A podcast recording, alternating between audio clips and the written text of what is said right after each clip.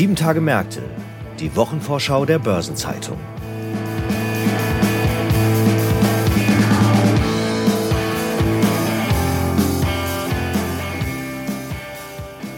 Ich begrüße Sie herzlich zu einer neuen Episode von Sieben Tage Märkte, der Wochenvorschau der Börsenzeitung. Heute ist Freitag, der 1. September und die anstehende 36. Kalenderwoche hat einige spannende Termine und Ereignisse zu bieten. Heute beschäftigen wir uns mit der ersten Lesung für den Bundeshaushalt 2024, mit dem Equity Forum und der Überprüfung der DAX-Indexfamilie. Besonders intensiv widmen wir uns jedoch einem Ereignis in der bayerischen Landeshauptstadt, nämlich der IAA Mobility. Und das ist ein Thema, das ich als Lokalpatriot auch mit einem gewissen weinenden Auge betrachte, denn seit meiner Kindheit war diese Veranstaltung ein Fixpunkt im Frankfurter Messekalender. Zum ersten Mal vor zwei Jahren und nun erneut findet dieser Branchentreff der Automobilindustrie in München statt. Mein Name ist Franz Kongbui, ich bin Redakteur bei der Börsenzeitung und gemeinsam mit meinen Kollegen Joachim Herr, Mitglied der Süddeutschen Redaktion, und Sabine Reifenberger stelle ich Ihnen die Themen und Ereignisse vor, die in der bevorstehenden Woche wichtig werden. Wir beginnen also mit der IAA Mobility und dazu begrüße ich meinen Kollegen Joachim Herr in München. Hallo Joachim. Hallo Franz. Joachim, die IAA findet wie erwähnt zum zweiten Mal in München statt. Was ist denn nun anders als in Frankfurt? Ja, wie du schon sagtest, vor zwei Jahren eben war die Premiere in München. Da hatte der, der Veranstalter, der Verband der Automobilindustrie, kurz VDA, einen neuen Ort gesucht. In Frankfurt war man nicht mehr zufrieden. Und seit die Veranstaltung jetzt in München ist, nennt sie sich IAA Mobility. Das heißt, es geht dem Veranstalter, wie gesagt, dem VDA, nicht nur um Pkw, um die Hersteller, um die Zulieferer, sondern die Veranstaltung soll eine Plattform sein für Mobilität, Nachhaltigkeit und Technologie und zu einem Austausch und Dialog anregen mit allen Beteiligten, also auch den Bürgern der Stadt. Okay, das heißt, es kommen also nicht nur Autohersteller und Zulieferer nach München. Genau. So sind zum Beispiel auch dieses Jahr wieder Fahrradhersteller dabei, Chipunternehmen, andere Technologieunternehmen. Und äh, ein wichtiges Element des Konzepts ist auch der Ort, äh, genauer gesagt die Orte, weil die Schau und die Diskussionsrunden finden nicht nur auf dem Messegelände in Riem statt, das ist im Osten der Stadt, sondern auch auf Plätzen in der Innenstadt Münchens, weil gerade dort sind ja wie in fast allen Großstädten die Verkehrsprobleme besonders spürbar und das Ringen um Lösungen umstritten. Open Space nennt der VDA diese öffentlichen Veranstaltungsorte. Und wie vor zwei Jahren soll es wieder Proteste geben.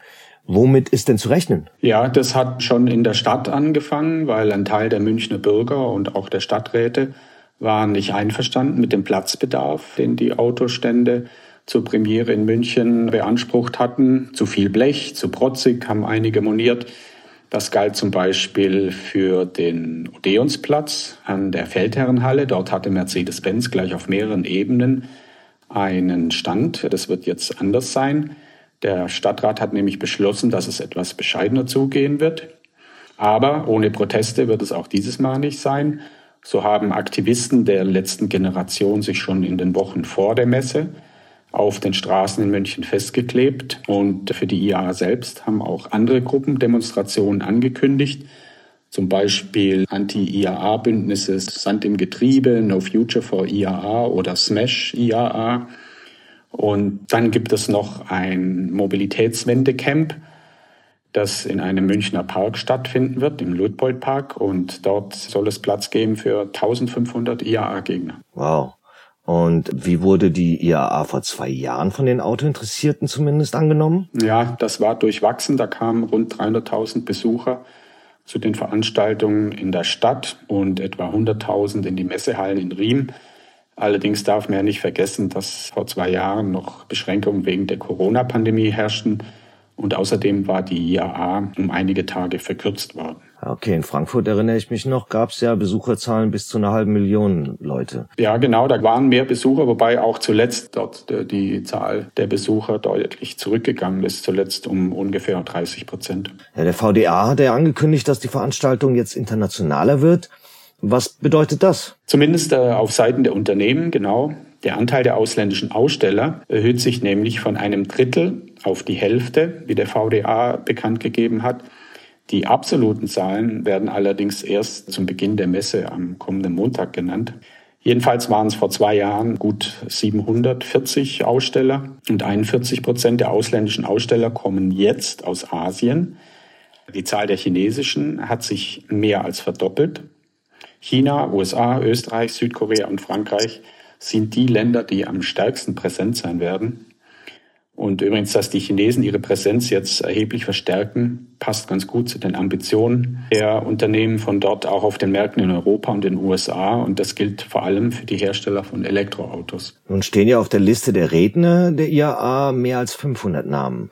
Wer sind denn die bekanntesten? Ja, ich schaue mal gerade auf die Liste. Da sind sämtliche Vorstandsvorsitzende der deutschen Autohersteller, Oliver Blume von VW, Oliver Zipse von BMW, Ola Kelenius von Mercedes-Benz sind dabei, aber eben auch die Zulieferer, Stefan Hartung, der Chef von Bosch oder andere Mobilitätsunternehmen wie die Deutsche Bahn, Richard Lutz, der CEO ist dabei, von der Lufthansa Carsten Spohr. Ja, eine ziemlich lange Liste. Es sind natürlich auch ausländische Redner dabei, zum Beispiel der Co-Präsident von Xpeng, diesem chinesischen Startup und Hersteller von Elektrofahrzeugen. Und ganz besonders, es kommt auch ein Hauch von Hollywood und etwas Glamour nach München, weil die Schauspielerin Natalie Portman dabei sein wird. Das ist jetzt nichts Ungewöhnliches, weil die Oscar-Gewinnerin sich schon seit einigen Jahren öffentlich zu gesellschaftspolitischen Themen äußert. Und auf der IA will sie über nachhaltige Mobilität sprechen. Übrigens, die Veranstaltung wird eröffnet von Bundeskanzler Olaf Scholz. Und wie auf jeder Messe wird es bestimmt auch Premieren geben. Freilich, also der VDA hat 320 Premieren aufgelistet. Das sind jetzt allerdings nicht nur Automodelle, sondern das sind auch ganz unterschiedliche Produkte von Zulieferern dabei. Also einzelne Komponenten wie Achsen zum Beispiel von den Herstellern ein Beispiel rausgegriffen. Mercedes-Benz hat angekündigt, ein Konzeptfahrzeug zu zeigen für das künftige Einstiegssegment, also das, was jetzt noch A- und B-Klasse sind. Da wird es einen Einblick geben, wie das künftig aussehen wird. Und ja, Volkswagen, das vielleicht noch als kleine Randbemerkung, hat die sozialen Medien jetzt in den Tagen vor der Messe genutzt, um Aufmerksamkeit auf sich zu ziehen. Dort hat das Unternehmen ein Kaninchen gepostet und so Spekulationen geweckt, dass VW auf der IA eine E-Variante der Golf-Sonderversion Rabbit präsentieren wird. Ja, da darf man ja gespannt sein. Dann lass uns zum Schluss bitte noch mal kurz zur wirtschaftlichen Lage der Autoindustrie sprechen.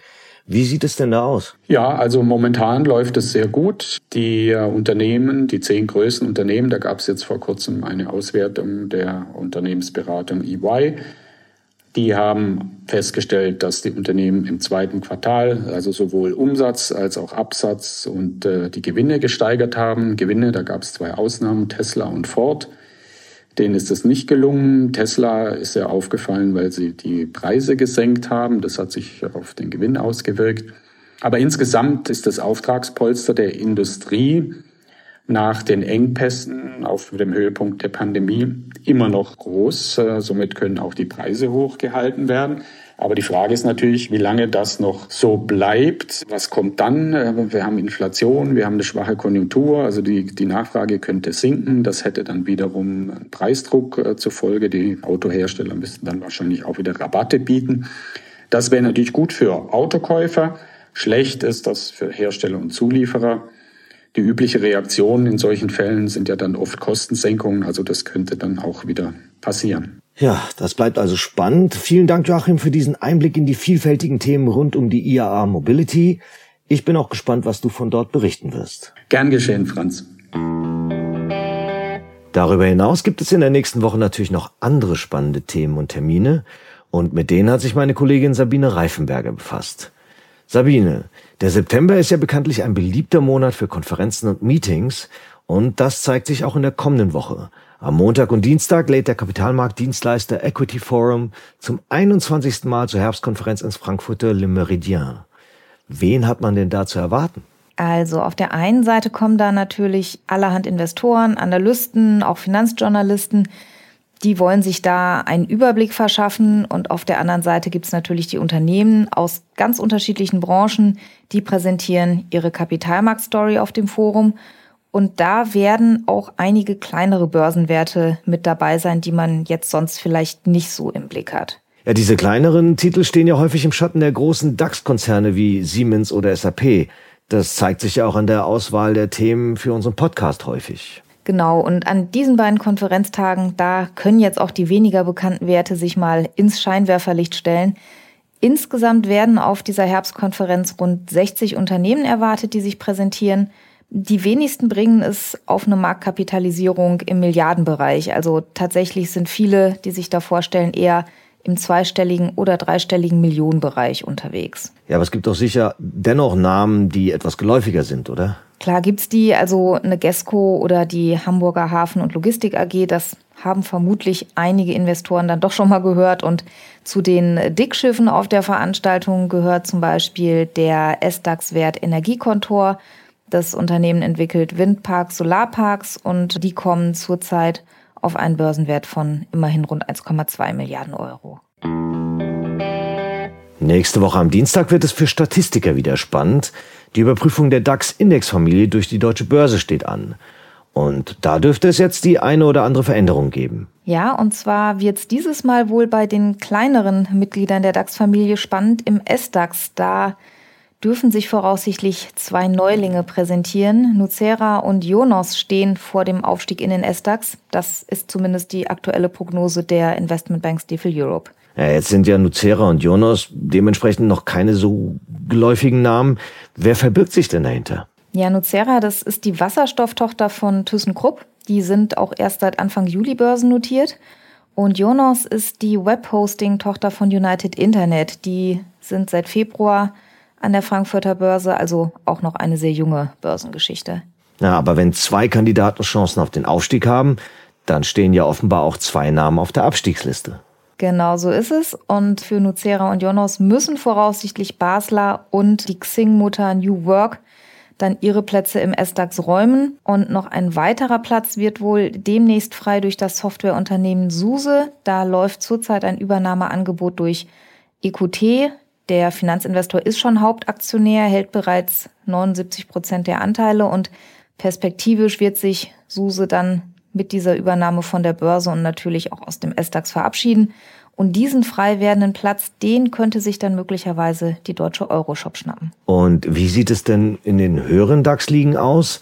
Da galten doch Fresenius Medical Care und die Lufthansa als Anwärter auf den DAX. Das stimmt. Das Problem dabei ist, es gibt laut Stifel Europe derzeit im DAX kein Unternehmen, wo der reguläre Abstieg droht. Und das wären dann DAX-Konzerne, deren Börsenwert zu gering geworden ist, um im Leitindex notiert zu sein. Da ist derzeit eben kein Abstieg in Sicht. Die Alternative wäre dann noch ein Aufstieg durch diese sogenannte Fast-Entry-Regel. Entscheidend dafür ist dann der am Streubesitz ausgerichtete Börsenwert eines Unternehmens. Daran gemessen liegt Fresenius Medical Care laut Stifel Europe auf Platz 35 im Ranking. Die Lufthansa liegt auf Platz 38. Und für so einen Fast Entry erforderlich wäre mindestens eine Position von 33 oder besser. Da fehlt also auch noch was. Und ganz ähnlich ist es im MDAX. Dort gilt Siltronic als regulärer Aufstiegskandidat. Aber weil es eben auch im MDAX an einem Abstiegskandidaten fehlt, bleibt Siltronic wohl vorerst weiter im FSDAX. Na, dann schauen wir mal, was die Überprüfung am Dienstag nach Handelsschluss final ergibt. Wenn sich Änderungen ergeben, treten diese dann am 18. September in Kraft. Und dann wird es ja mit der zu Ende gehenden Sommerpause auch auf dem politischen Parkett wieder spannend und über kaum etwas lässt sich ja so schön streiten wie über Geld. Im Bundestag könnte es also bald zur Sache gehen. Der startet am Dienstag mit der sogenannten Haushaltswoche in den parlamentarischen Herbst. Genau, von Dienstag bis Freitag werden sich die Abgeordneten in erster Lesung über den Entwurf für den Etat 2024 und die mittelfristige Finanzplanung bis 2027 beugen. Und der Höhepunkt aus politischer Sicht, das ist dann am Mittwoch die Aussprache über den Kanzleretat. Der ist zwar vergleichsweise klein, aber er bietet immer den Anlass für einen Schlagabtausch zwischen dem Regierungschef und dem Oppositionsführer. Ja, der Etat der Ampelkoalition war dieses Mal ja eine schwere Geburt. Als das Kabinett im März die Eckpunkte beschließen wollte, ist dieser Termin ja ohne Einigung verstrichen. Ja, vor allem die Ausgabenwünsche der Grünen waren wohl größer, als es die Schuldenregel zugelassen hätte. Und als dann im Juni ein Kabinettsbeschluss zum Regierungsentwurf angesetzt war, musste der Bundesfinanzminister Christian Lindner den absagen, weil es immer noch keine Einigung gab. Letztlich musste sich dann der Bundeskanzler Olaf Scholz selbst einschalten, um die Ausgabewünsche in manchen Ressorts doch noch etwas zu mäßigen. Und Anfang Juli schließlich ist der Kabinettsbeschluss gelungen und der Regierungsentwurf konnte dann dem Parlament zugeleitet werden. Aber was darf man denn nach diesen ganzen Querelen nun inhaltlich von dem Beschluss erwarten? Die Ausgaben sollen 2024 und auch in den Jahren danach unter dem Niveau von diesem Jahr bleiben.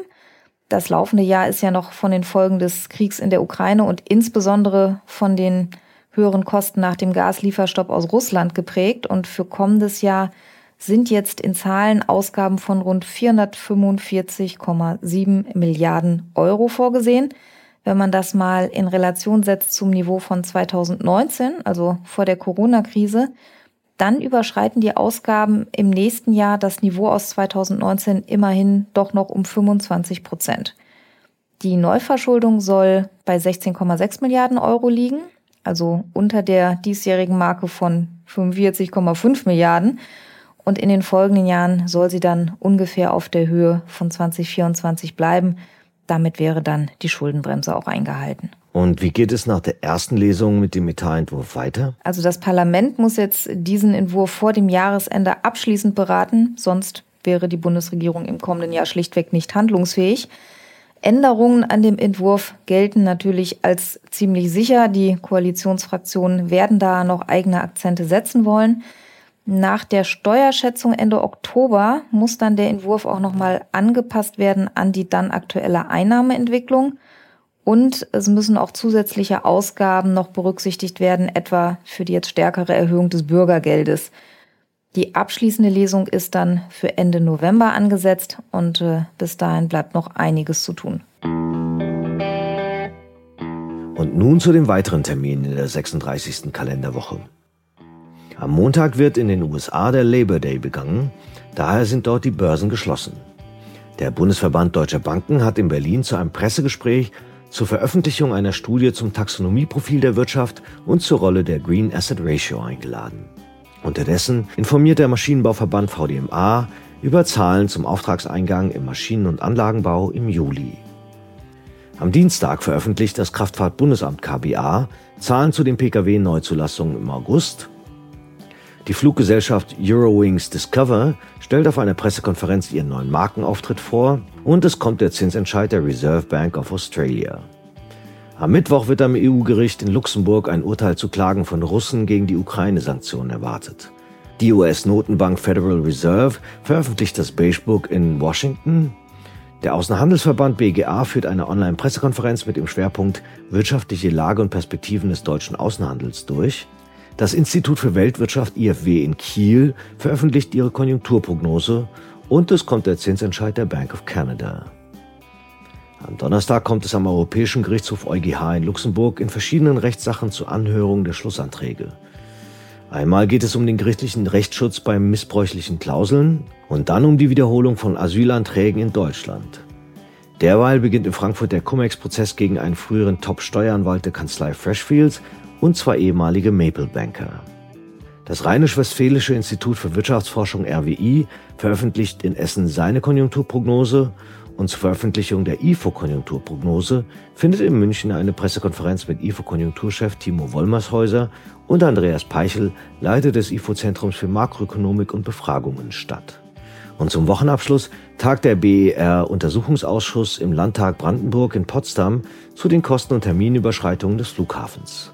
Obendrein endet die Andienungsfrist für das Delisting-Angebot von drei Gesellschaften um die XXL Lutz Gruppe für Home24.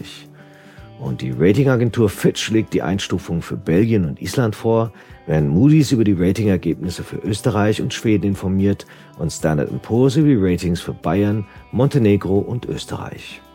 Weitere Termine aus Unternehmen, aus Politik und Wirtschaft sowie Updates zu wichtigen Konjunkturindikatoren finden Sie in der Übersicht heute im Finanzmarktkalender der Börsenzeitung oder online unter börsen-zeitung.de slash Finanzmarktkalender.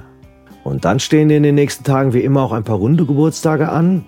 50 Jahre alt werden der ehemalige Apobank-Vorstand Alexander Müller, dann Erik Tim Müller in leitender Funktion bei der Deutschen Börse AG tätig sowie Vorstandsvorsitzender von Eurex Clearing und der Vorstandschef der Hypoport AG Ronald Slapke. Ihren 60. Geburtstag feiern Bernd Geilen, ehemals Vorstand bei der ING DIBA, Michael Eilfort, Vorstand der Stiftung Marktwirtschaft, sowie Efi C. Vogel, ehemals CEO von Amundi Deutschland. Und 65 Jahre alt wird Sergio Balbino, vormals Vorstand der Allianz SE. Aktuelle Geburtstage und Personalien finden Sie immer auch auf der Personenseite der Börsenzeitung.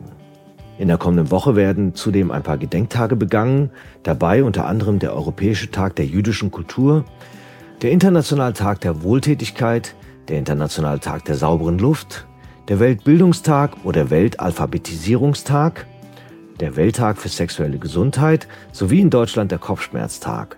Und nicht zu vergessen der Wolkenkratzertag oder auch Skyscraper Day.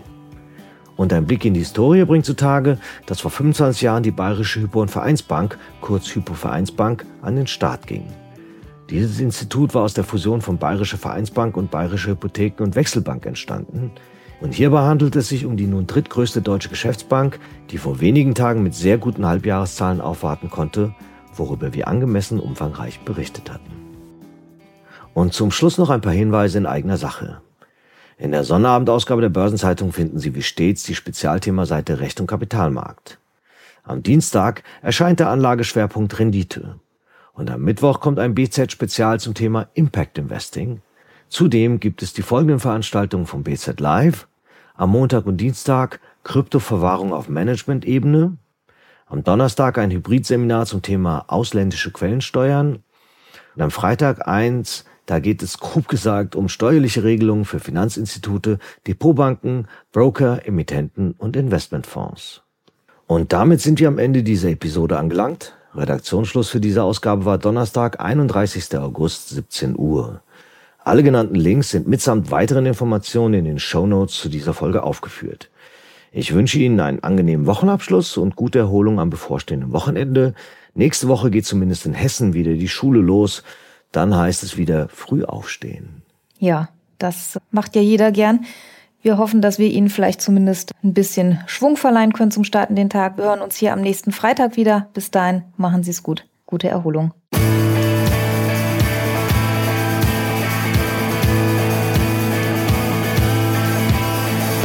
Das war Sieben Tage Märkte, die Wochenvorschau der Börsenzeitung.